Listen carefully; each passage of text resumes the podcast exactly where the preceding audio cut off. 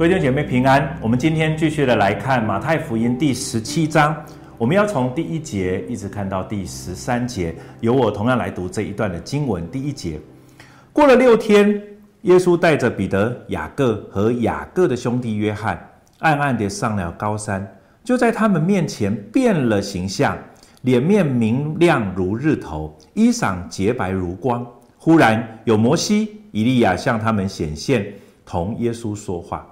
彼得对耶稣说：“主啊，我们在这里真好。你若愿意，我就在这里搭三座棚，一座为你，一座为摩西，一座为以利亚。”说话之间，忽然有一朵光明的云彩遮盖他们，且有声音从云彩里出来说：“这是我的爱子，我所喜悦的，你们要听他。”门徒听见了，就伏伏在地，极其害怕。耶稣近前来摸他们，说：“起来，不要害怕。”他们举目不见一人，只见耶稣在那里。下山的时候，耶稣吩咐他们说：“人子还没有从死里复活，你们不要将所看见的告诉人。”门徒问耶稣说：“文士为什么说以利亚必须先来？”耶稣回答说：“以利亚固然先来，并要复兴万事。只是我告诉你们，以利亚已经来了。”人却不认识他，竟任意待他。人子也将要这样受他们的害。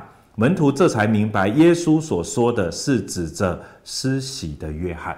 经文我们读到这里，我们今天又要从这一段经文来思想一个主题，叫“你们要听他”。这也是耶稣对于跟着他上山的这三位门徒彼得、雅各和雅各的兄弟约翰所说的话：“你们要听他。”各位弟姐妹，我不晓得对你来讲，你有没有玩过积木啊？特别是乐高这样子的一个游戏，我不是要帮他们打广告啊。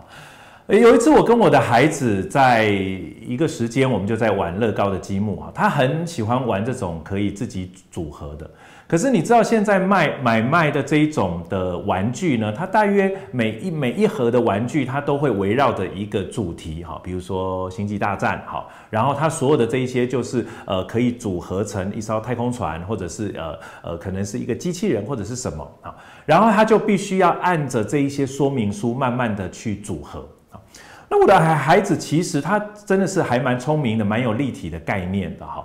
可是他有些时候我就发现他会陷入一个困难哈，就是当他买了一个，当我新买了一个新的这样子的一个积木给他，他一拆开的时候呢，他急哈，他的性子很急，所以他就觉得他可能想要试着不看说明书的一个方式呢，然后把它组起来。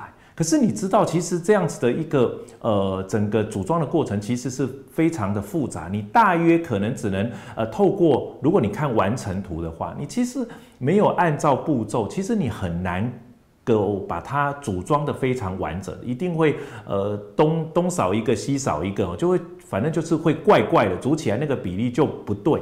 你唯一能够依循的方式，就是按照他的整个说明书，慢慢的把它组装起来。有一次，他就呃就请我帮他哈，那请我帮他，他就觉得为什么他这样做一直都不行？我一直跟他讲说，你可不可以按照的说明书一步一步来？可是他不想，因为可能在一开始就弄错了哈。可是呢，他又不想把它拆掉，他就是希望我去修理它。可是我告诉他，如果我要去修理它，唯一唯一能够做的事情就是怎么样？把它全部拆开，然后再次的按照说明书来组装。可是他不接受这件事情，哈，他总觉得，呃，一定可以用什么方式可就可以，呃呃，组好。我要说这是不可能的。各位弟兄姐妹，很多时候我们的生命，其实我要说，上帝对我们的创造，其实也是有一定的规律。我们有些时候，我们需要按照一定的步骤学习哦，一定的步骤组组装，我们才能够达到那样子的一个目的。各位弟兄姐妹。我们在玩玩具的时候如此，姐妹，也许你正在做一道甜点，你。按照一个食谱，有些东西呢，先加跟后加虽然都有加，可是你要知道，它做出来的结果一定不一样。你如果不按照这个食谱，按照这个食谱的先后顺序，你只拿到了它所有的这一些组成的成分，然后一次全部加下去，我相信你烤出来的不见得会是蛋糕，可能就是一坨东西而已。各位弟兄姐妹，从积木，从食谱，甚至我们的生命，其实也是一样。可是各位弟兄姐妹，你我的生命有说明书吗？当我生孩子的时候，上帝没有先给我一个该如何教导这个孩子的说明书，然后让我知道怎么样来带领这个孩子。可是各位这弟兄姐妹，我们要明白一件事情：创造我们的是神，创造我们的是上帝。所以我相信，在上帝那里一定有我们生命当中的一些的指引跟说明书。可是这一些指引跟说明书，唯一能够做的事情，其实是我们需要听他。我们需要听他的指示，我该怎么教养儿女？我需要上帝来帮助我。我自己的人生的计划该怎么做？我也需要听他的指示。可是各位弟兄姐妹，很多时候我们不愿意听他。这一段的经文呢，其实就是这样一个概念。过了六天，就是前面第十六章所发生的这一些事情，就是耶稣再次的告诉我们，他来我们生命当中，他是要做我们的主的，他不是我们的仆人。所以，我们人生需要做一个极大的转变，是我们的人生的主，其实是主自己。我们要按照他的说明书，按照他的规划来过活。好，就在这个事件之后，耶稣带着三个，呃，你可以说他最亲近的这些学生上了高山，所以就在他的面前，耶稣变了形象，哈，脸面呃明亮如日头，衣裳洁白如光。这我们看圣经就好。在这这个当中呢，第三节突然有摩西、以利亚向他们显现，同耶稣说话。好，在这里呢，有人很多时候读到旧约的时候就卡在那里，到底摩西有没有进迦南？我告诉你，如果你从这一段经文来说，摩西最后也进了迦南。OK，好，不要再为摩西悲哀，那个是他跟上帝的事情。哈，但是我们每一个人也可以领受上帝一个极大的一个恩典。在这里呢，耶稣的。登山变相了，可是，在这个时候，呃，他们就看见了摩西，看见了以利亚在那里。呃，对门徒来讲呢，他们就从自己的角度去解释这件事情，特别是彼得，彼得又说话了。彼得第四节对耶稣说：“主啊，我们在这里真好，你若愿意，我就在这里搭三座棚，一座为你，一座为摩西，一座为以利亚。”各位弟兄姐妹。这是彼得心里想的，我相信这是出于他心里的一个心里话，好，真的是他所想的，因为他在这里，他看见了，他看见了，或者他面见了所有这一些犹太人。作为一个犹太人，最重要的就是希望跟上帝在一起，希望可以直接看见上帝，希望可以更多的与他们这一些先祖所认识的这个摩西、这个以利亚亲近。所以彼得这样子的一个。一个要求，我要说，其实很多时候跟你我也一样。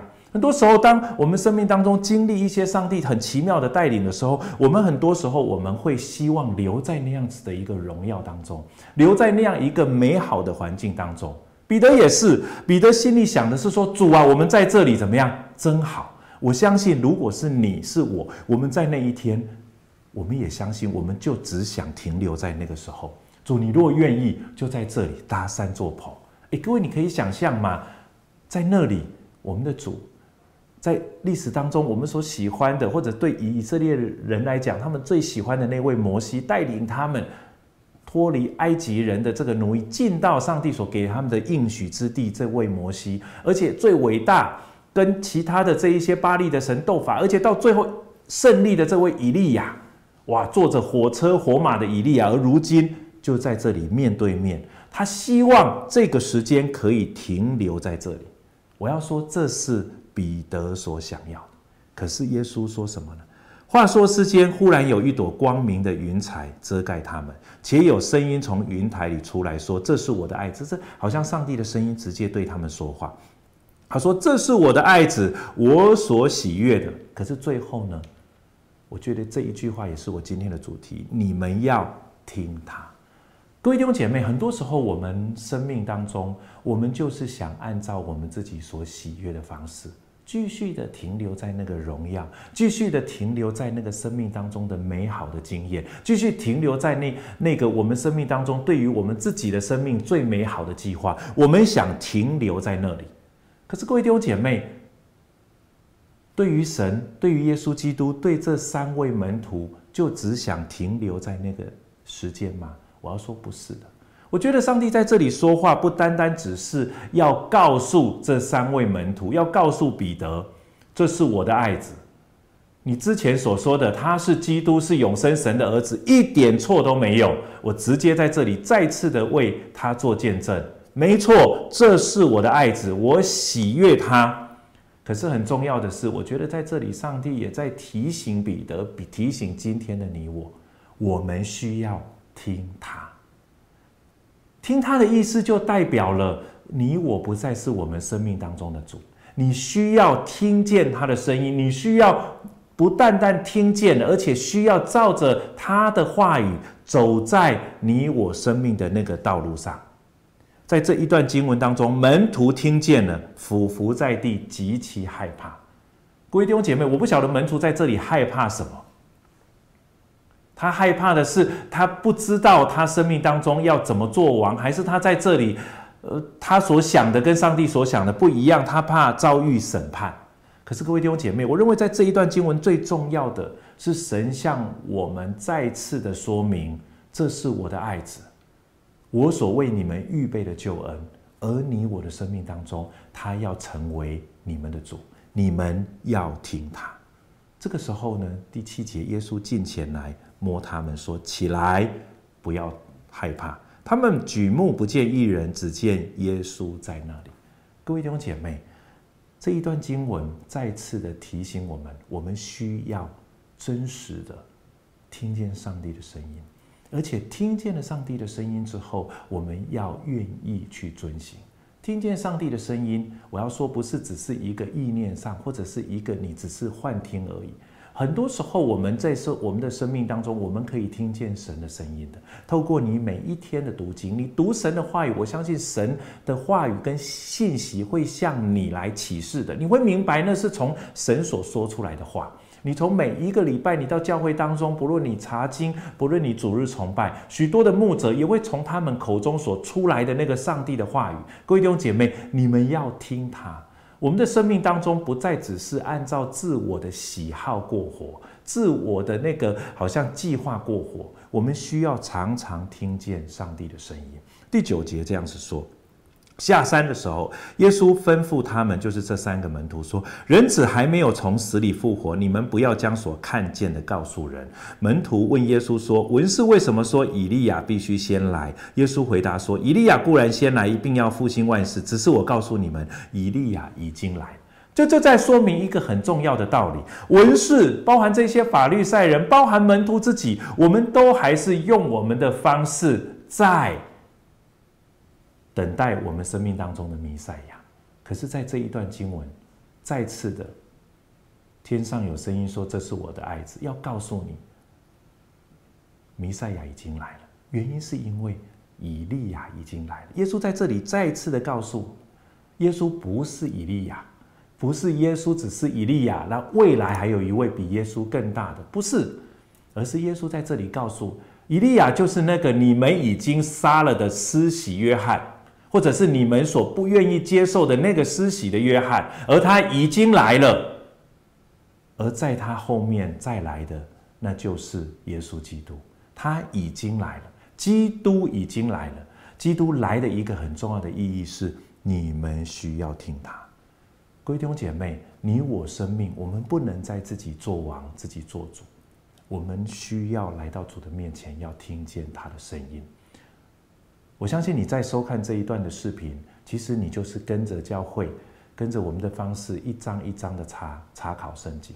各位弟兄姐妹，我们需要常常来到上帝的面前，我们要听见他的声音，我们要更多的知道，这只是我们生命当中有些时候会有一些意念进到我们的脑海当中。